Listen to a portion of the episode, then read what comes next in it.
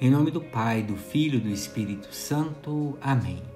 A graça de nosso Senhor Jesus Cristo, o amor do Pai e a comunhão do Espírito Santo estejam convosco.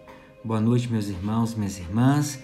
Espero encontrá-los bem, animados e sempre buscando e encontrando no coração de Deus o consolo para as nossas angústias e para os nossos sofrimentos.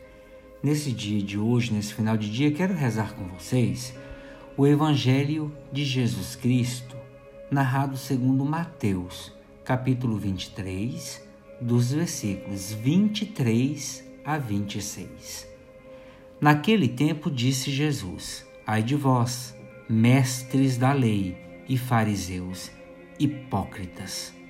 Pagais o dízimo da hortelã, da erva doce e do cominho e deixais de lado os ensinamentos mais importantes da lei, como a justiça, a misericórdia e a fidelidade. Deveriam praticar isto, sem contudo deixar aquilo. Guias cegos, filtrais o mosquito, mas engolis o camelo. Ai de vós, mestres da lei e fariseus hipócritas! Limpais o copo e o prato por fora, mas por dentro estáis cheios de roubo e cobiça. Fariseu cego, limpa primeiro o copo por dentro, para que também por fora fique limpo. Palavra da salvação, glória a vós, Senhor. Meus irmãos e minhas irmãs, vejam, a religião é uma questão de interioridade, de coração nessa relação com Deus e com o próximo. Se não for assim, a religião converte-se em algo de que se sobrepõe o ser humano, que esmaga, que tira o fôlego e que escraviza. Por isso Jesus pronuncia esses ai de vós contra o legalismo exterior dos doutores da lei, dos fariseus e escribas, que os leva a desprezar o essencial da lei: justiça, misericórdia, fidelidade. Também estes são guias cegos que se perdem em formalidades, filtram um mosquito, mas engolem um camelo, diz Jesus esquecendo que o mais importante é ter o coração puro. Por isso que Jesus diz no versículo 25 deste evangelho: limpam o exterior do copo e do prato, quando por dentro estão cheios de roubo e de iniquidade. Vejam, só a pureza do coração permite ver a Deus. Vejam que três importantes fundamentos Jesus usa para denominar os mestres da lei e os fariseus como, é, como pessoas tolas, hipócritas, falsos. Três importantes fundamentos: justiça, misericórdia e fidelidade. Penetrando no coração dos mestres da lei e dos fariseus, com muita sabedoria, Jesus denunciava o que havia de escondido por debaixo da sua aparente retidão. Sem nenhuma dúvida ou temor, Jesus os chamava de hipócritas, falsos, mentirosos, por causa da sua incoerência de vida.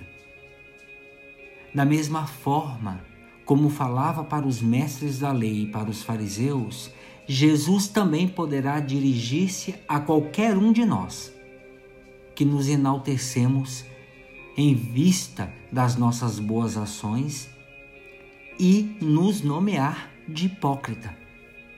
Nós também, como os antigos, podemos estar pagando o dízimo de todos os nossos proventos e até promovendo o bem comum. No entanto, ao mesmo tempo poderemos estar com uma ação ou agindo como guias cegos se as nossas atitudes não estiverem servindo de suporte para o nosso próximo. Se estivermos praticando bem apenas para aparecer e chamar a atenção, damos prova de que estão nos faltando os ensinamentos mais importantes para a nossa vivência cristã. Quais são elas? A justiça, a misericórdia, a fidelidade.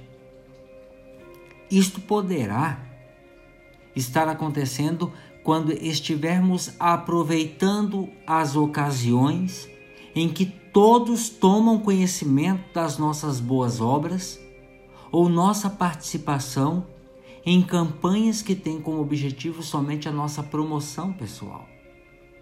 Por isso, vejam, o nosso exterior aparece sem manchas. Todavia, o nosso interior está cheio de maldades. Por isso, Jesus nos adverte enquanto é tempo: limpa primeiro o copo por dentro, para que também por fora fique limpo. Podemos enganar a todos, mas não enganamos a Deus, que sonda o nosso coração e conhece o que há de mais camuflado dentro de nós. A justiça, a misericórdia e a fidelidade, portanto, meus irmãos e irmãs, se constituem em atos concretos de amor. Somos chamados a dar o dízimo e a fazer o bem, mas tudo com sentido e por amor. Que a regra de ouro da nossa vida seja tudo fazer por amor. Com que finalidade você tem contribuído com o seu dízimo? Você acha que Deus está vendo as suas ações de caridade? Você tem sido fiel, justo e misericordioso com as pessoas com quem você convive? Você faz alguma coisa para aparecer? Senhor, esmagados pela pressa e pela busca da eficácia. Muitas vezes nos deixamos conduzir por critérios de discernimento baseados na funcionalidade, na utilidade e na eficiência. Como os escribas e como os fariseus, facilmente trocamos o essencial pelo marginal, o importante pelo urgente o aparecer pelo ser. Cuidamos do exterior e descuidamos da pureza e a beleza do nosso coração. Fala-nos, Senhor, e guia-nos pela tua palavra, pelo vosso amor. Fala-nos pelo teu espírito e que o barulho da aparência não nos tornem surdos à tua voz. Amém. Ave Maria, cheia de graça, o Senhor é convosco. Bendita sois vós entre as mulheres, e bendito é o fruto do vosso ventre, Jesus. Santa Maria, Mãe de Deus, rogai por nós, pecadores, agora e na hora de nossa morte. Amém.